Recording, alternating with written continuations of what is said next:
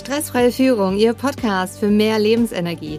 Herzlich willkommen zur Folge 149. Mein Name ist Rebecca Sötebier und für alle, die neu hier sind im Podcast, ich arbeite als Unternehmer und Führungskräftecoach und Trainerin, bin diplomierte Sport- und Fitnesstrainerin und habe fünf zertifizierte Coaching-Ausbildungen.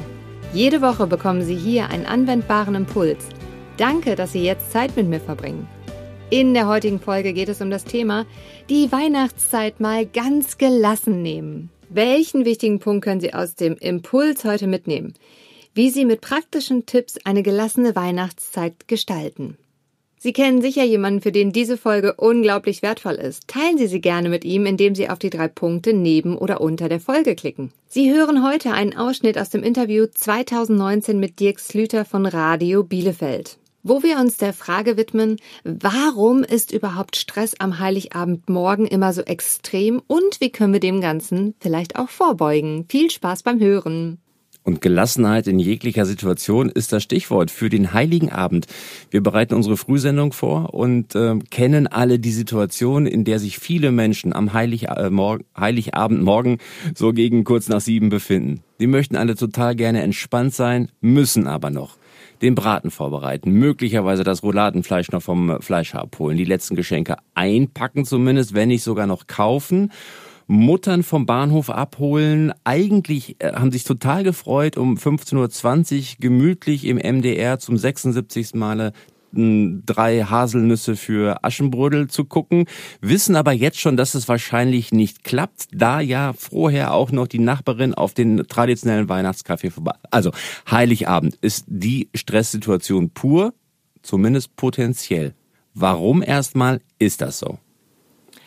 Ganz einfach, weil wir selbst den Anspruch in unserem Kopf haben und dieses Bild, dass wir genau das, was Sie jetzt gerade alles gesagt und aufgezählt haben, dass wir das auch wirklich erfüllen.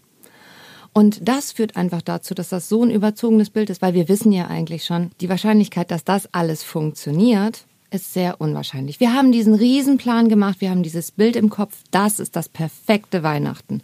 So, und dann läuft's ganz anders als geplant. Es reicht schon, dass irgendwie die Schlange beim Fleischer länger ist, als wir das eingeplant haben und schon weichen wir von unseren Gedanken her ab, dass dieses Bild nicht mehr passt und unsere Laune wird deutlich schlechter.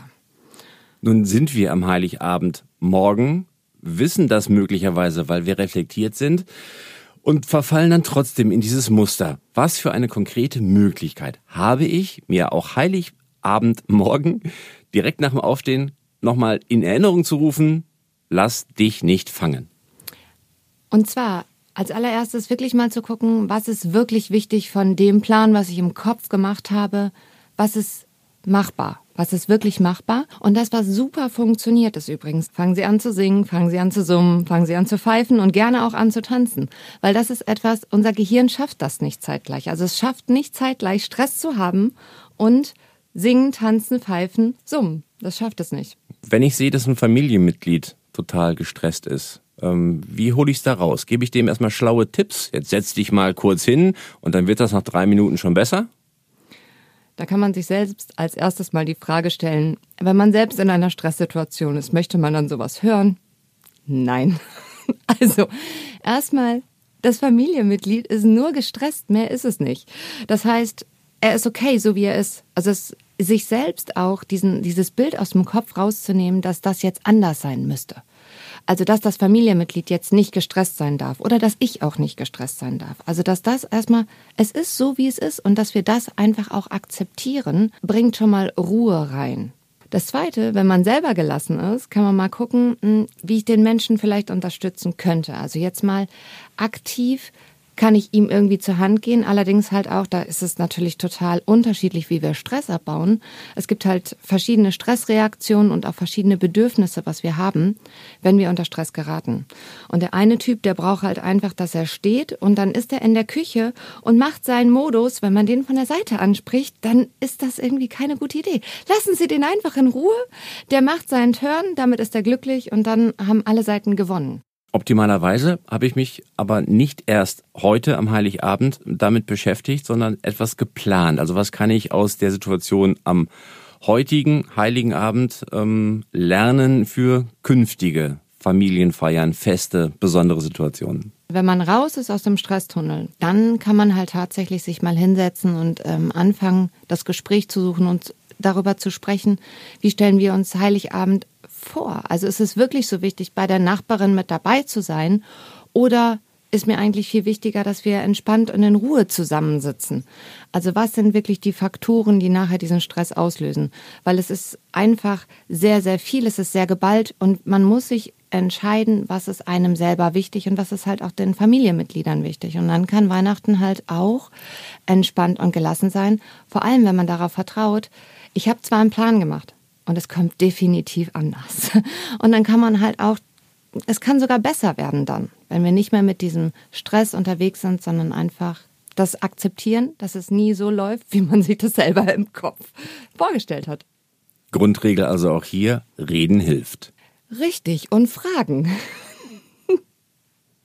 ähm, ist Stress denn per se eigentlich immer etwas Negatives? Also ich empfinde das unterschiedliche Stressarten mögen da auch ne, unterschiedliche Reaktionen hervorrufen. Aber ich find's gar nicht immer schlecht, Stress zu haben, weil das gibt doch auch so einen Adrenalinschub, das pusht mich auch und ähm, wenn ich und ich weiß, wenn ich es hinter mir habe und habe alles im, im Stress zwar, aber irgendwie gut getaktet, gut erledigt, fühle ich mich gut. Also es gibt verschiedene ähm, Empfindungsarten von Stress. In dem Moment, wenn ich mir vertraue, läuft das im Prinzip auch. Und das ist dann der Punkt, wo es halt auch als positiv empfunden wird. Das heißt, der Umgang mit dem Stress per se ist das, was nachher den Unterschied macht, ob ich das als negativ oder als positiv empfinde. Das heißt, wenn man viel zu tun hat und man hat von vornherein schon so einen Gedanken davon, oh mein Gott, ich schaffe das sowieso alles nicht, es wird alles, ähm, es geht alles in die Hose, ähm, ich kann das alles nicht leisten, naja, dann ist der Stress auf jeden Fall negativ.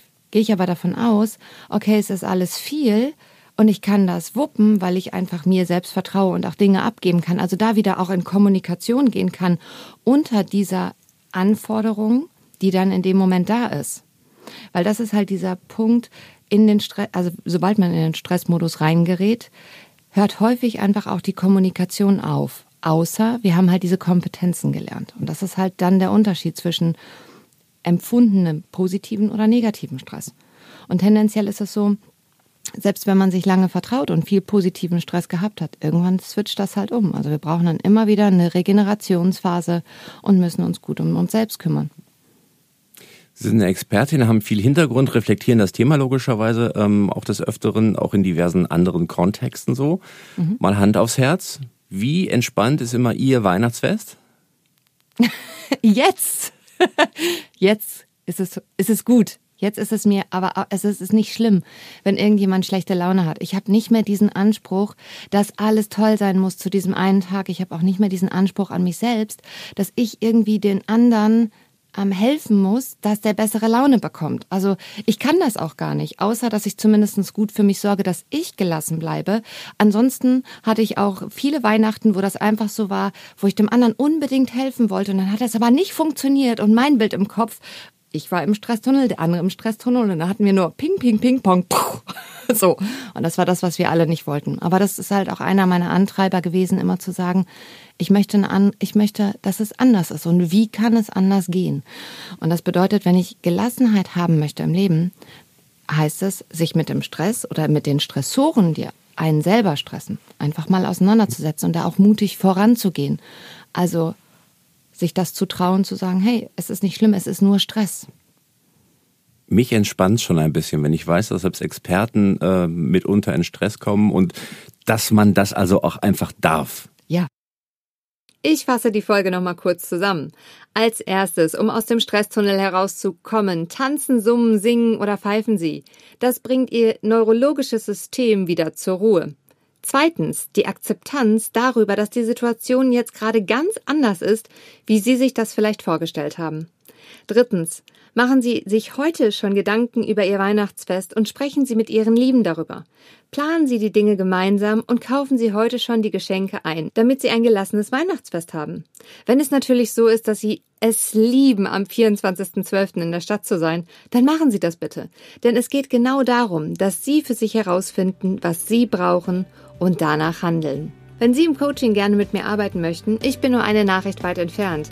Schreiben Sie mir gerne eine E-Mail oder kontaktieren Sie mich über Ihren Lieblingskanal wie LinkedIn oder Xing. Lassen Sie uns einfach miteinander sprechen. Wissen mit anderen Menschen zu teilen schafft Verbindung. Mit wem teilen Sie die Erkenntnisse aus der Folge heute? Bleiben Sie am Ball, Ihre Rebecca Sötebier.